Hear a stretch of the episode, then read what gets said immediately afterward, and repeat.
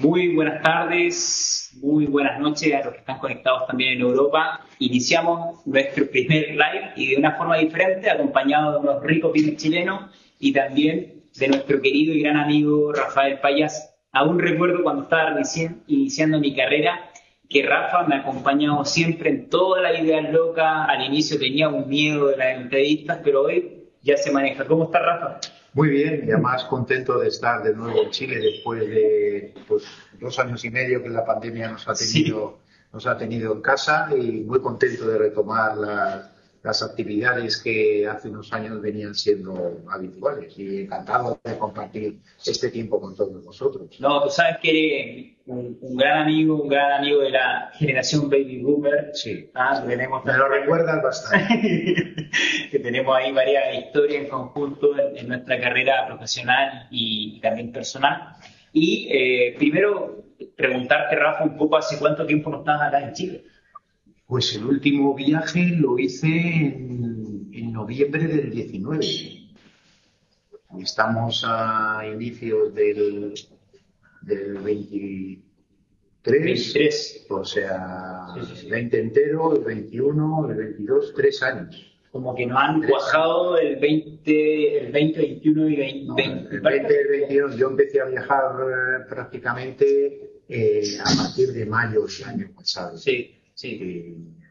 bueno, de hecho coincidimos en, el Congreso, en el Congreso en el sí. en Cipor en Lima el año pasado coincidimos. Y en el Congreso, el Congreso nuestro de, Valencia, que fue para mí uno de los congresos, el primero que fui después de la pandemia. Sí. Yo básicamente aún tenía todas mis vacunas aquí en Chile, pero en España ya estaban con dos vacunas, entonces aún recuerdo perfectamente con la, esa incertidumbre de decir, o me dejan entrar o me dejan salir. Al final uno creaba unos miedos, pero mira, aquí estamos, Rafa, estamos aquí frente a nuestra comunidad para hablar de diversos temas, de diversos eh, aspectos importantes de, nuestra, de nuestro sector. Y primero preguntarte, Rafa, eh, ¿cómo, ¿cómo, ha estado el mundo de la reproducción en, en los últimos años? ¿Han surgido nuevos desafíos? ¿Han surgido nuevas acciones? Pues mira, eh, en cuanto al, tema reproductivo, eh, hablando de centros de inseminación, sí. pero sobre todo allí lo que, ha, lo que más llama la atención es la cantidad de tecnología que se ha metido actualmente en los laboratorios. Ah, sí, eso sí. Máquinas inteligentes, comunican unas con unas máquinas con otras, eh, prácticamente no hay intervención humana en todo el proceso, todo el proceso de, de, de, producción de dosis seminales y, y esto impacta cuando tú entras a un laboratorio y ves toda la tecnología que hay, que hay metida. Y luego en el tema de, hablando ya de, la, de las hembras, eh, quizás lo, se ha consolidado perfectamente el tema de la inseminación posterior. Eso, eso.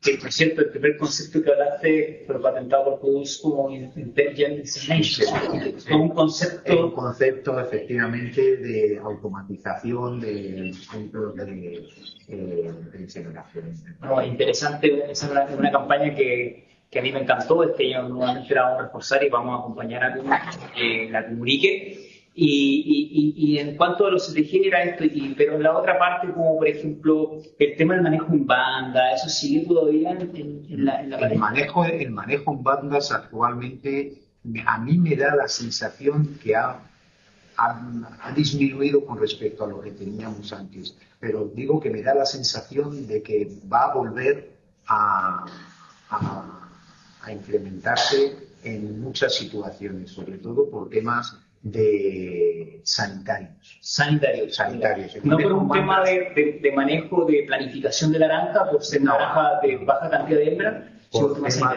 en, en, pues porque te ayuda a controlar muchísimo mejor los lotes de producción son más, eh, son más grandes, tienes menos lotes de edades conviviendo en la misma claro. naranja. Tú, tú, te refieres a la hembra de P1, a la, a la nulípara, es decir, no ingresar nulíparas toda la semana, sino que y, y, no, y, y, no cubrir, si tú cubres, cubres lo de tres semanas, lo cubres en una, al final tienes lotes más grandes, pero tienes menos lotes, de menos diferencia de edad de los animales eh, conviviendo en la granja. Interesante.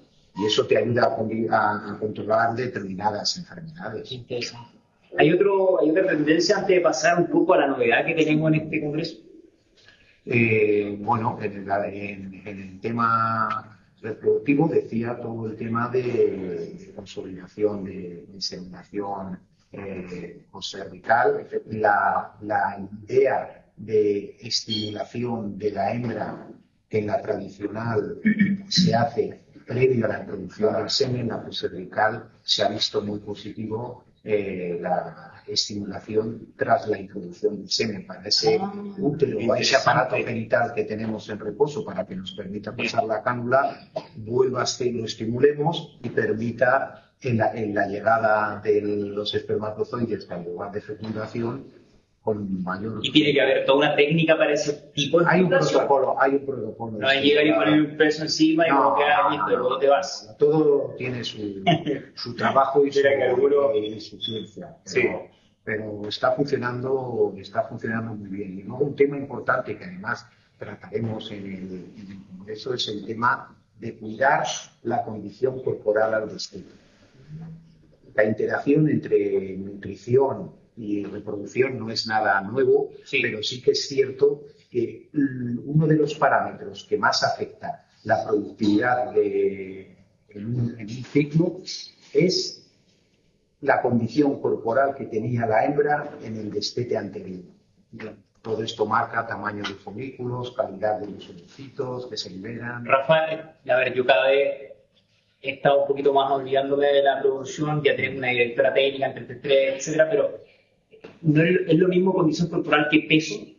No. ¿No? No. Tú puedes tener una hembra muy grande o muy pesada, pero que no tenga la condición corporal adecuada. ¿Y variación de peso entre, no sé, de La condición corporal eh, refleja, refleja la pérdida o ganancia eh, de peso en un periodo de tiempo. Bien. También todo esto trabajamos con ecografía para, para la medición de, de grasa dorsal, valorar eh, entonces, una medición de condición corporal no es solamente observar, sino que ojalá sea un, dato, dato preciso, preciso, objetivo, absoluto sí, sí, sí.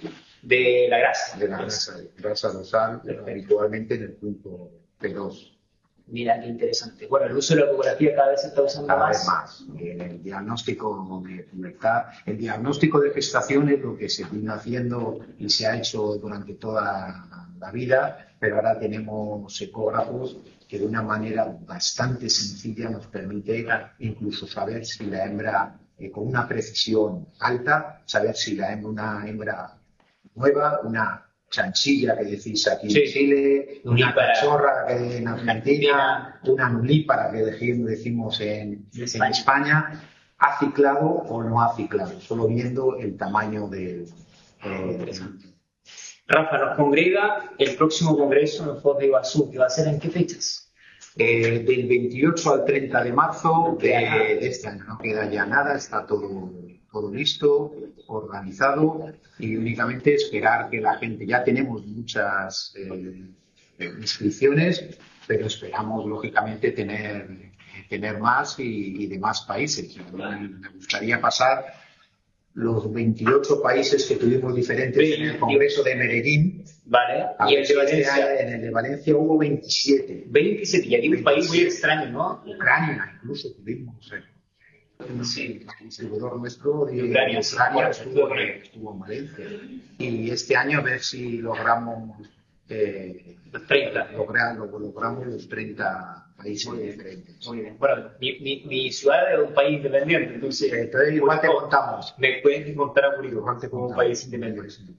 Oye, eh, Rafa, sabemos que queda poco tiempo. Bueno, te agradezco también porque yo en todos los congresos de reproducción he, ido como asistente y ahora voy como 33 como ponente para, para obviamente llevar todo nuestro trabajo que tenemos en de inteligencia de negocio, de, de, proyecciones económicas y todo lo que existe. Y justamente uno de los principales factores que vamos a hablar va a ser un poco la eficiencia, que va a ser el trabajo que vamos a tener que estar constantemente haciendo y que Latinoamérica en los últimos 15 años se ha consagrado con una nota 10. ¿Por qué? Porque no sé si te has dado cuenta, Rafa, de que siempre mirábamos en Latinoamérica a Estados Unidos Y hoy en día podemos decir que nuestros países, la mayoría, son mucho más eficientes que Estados Unidos. Sin duda, sin duda. En Latinoamérica hay unas, en, la mayor parte de las grandes empresas tienen unos datos productivos que no increíbles, que están por encima de lo que tenemos en Europa y por encima, bastante por encima de lo que hay en Estados Unidos. Las fertilidades, las tasas de aparición, los, eh, eh, los porcentajes de, mortalidad en lactación son mucho menores que los que tenemos en Europa o en Estados Unidos. Eh, se hace un trabajo realmente excelente. excelente. Yo no sé si la audiencia tendrá alguna duda, consulta, está nuestro equipo para poder responder. El link está de hecho fijado en YouTube para que puedan acceder. Vayan a Azul, no son tan caros los pasajes, el, el lugar es hermoso para que podamos conectar y estar junto con Rafael. Rafa, ¿nos podrías comentar quiénes son los principales ponentes para ir ya finalizando? El... Mira, aparte de, tu presencia, que dará la charla inaugural, ah, sí. una visión del panorama eh, del sector porcino en Latinoamérica, pues eh, tenemos eh, presentaciones, por ejemplo, hablando de, los días no productivos, la, importancia de los días no productivos, que la impartirá la doctora Laura Bautista, Fernanda Almeida, brasileña, eh, nos hablará de los lechones de crecimiento intrauterino restringido relacionado con la hiperprolificidad, yo comentaré temas en esa misma sesión de, ecografía reproductiva, pero luego hemos optado por el formato eh, de mesa redonda. En Valencia, eh, dio muy buen juego y la gente salió muy contento. Entonces, muy contenta. Entonces hemos montado mesas redondas, eh, por ejemplo, sobre bioseguridad. Habrá una, una charla también de, de aquí, de, de, Álvaro Ruiz, de, Sanidad, de la Asociación de Chile, que nos hará una, un repaso, una visión de cuál es el estado sanitario en el continente americano y luego habrá representantes de grandes empresas responsables de los programas de bioseguridad que nos contarán qué medidas se están tomando o han tomado en sus empresas para evitar que esas enfermedades eh, se propaguen o entren en, las empresas. Para la PPA, porque aún son... La PPA, la diarrea eh, epidémica y otra serie de enfermedades que, todos tenemos en, mente. Luego hay, como ya es tradicional en el, en el Congreso, una sesión de centros de inseminación con representantes de, Brasil, representantes de Argentina, de México y de, Chile. Eh, grandes centros de inseminación con cientos de, de berracos. También eh, esta, en este caso queremos que se haga incidencia sobre temas de logística, de, reparto, distribución, como lo hace cada uno. Habrá otra mesa redonda de genética con representantes de clases de, genética. Una sesión muy, muy interesante de integración entre nutrición y reproducción, en la que participarán distintos ponentes. Ejemplo, Antonio Palomo de. Ah, qué bien, voy a ver a Antonio, ¿no? Sí, Antonio Palomo de España, que eh, Andrea.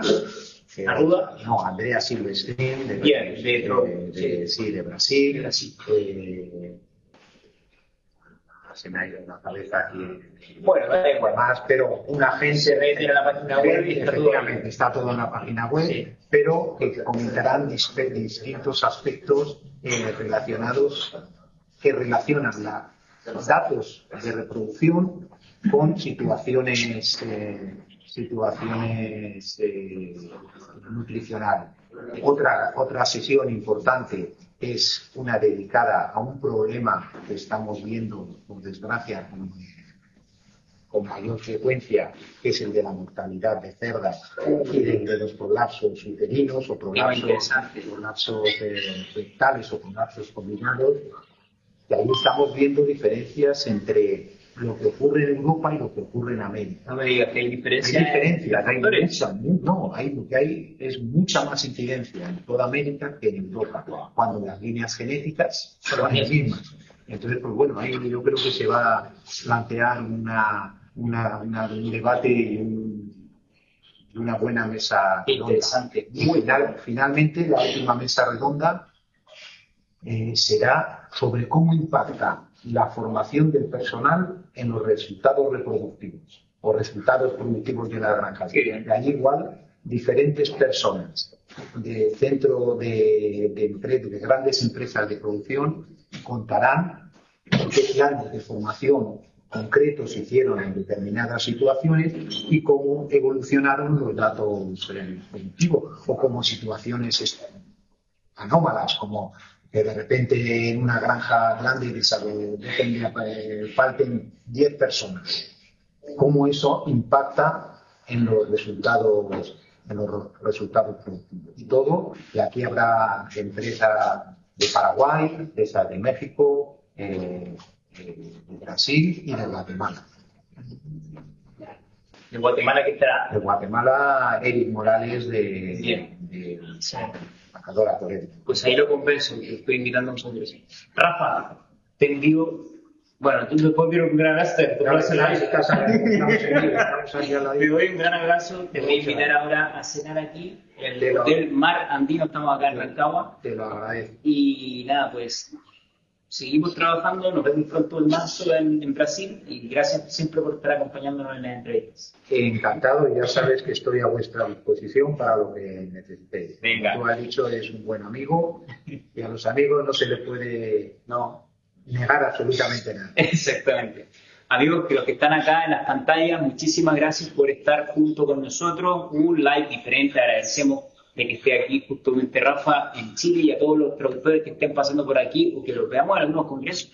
Vamos a siempre aprovechar de poder hacer un live y quizás ahora podríamos haber mejorado un poco el, audio, pero bueno, creo que igual nos escucharon muy bien.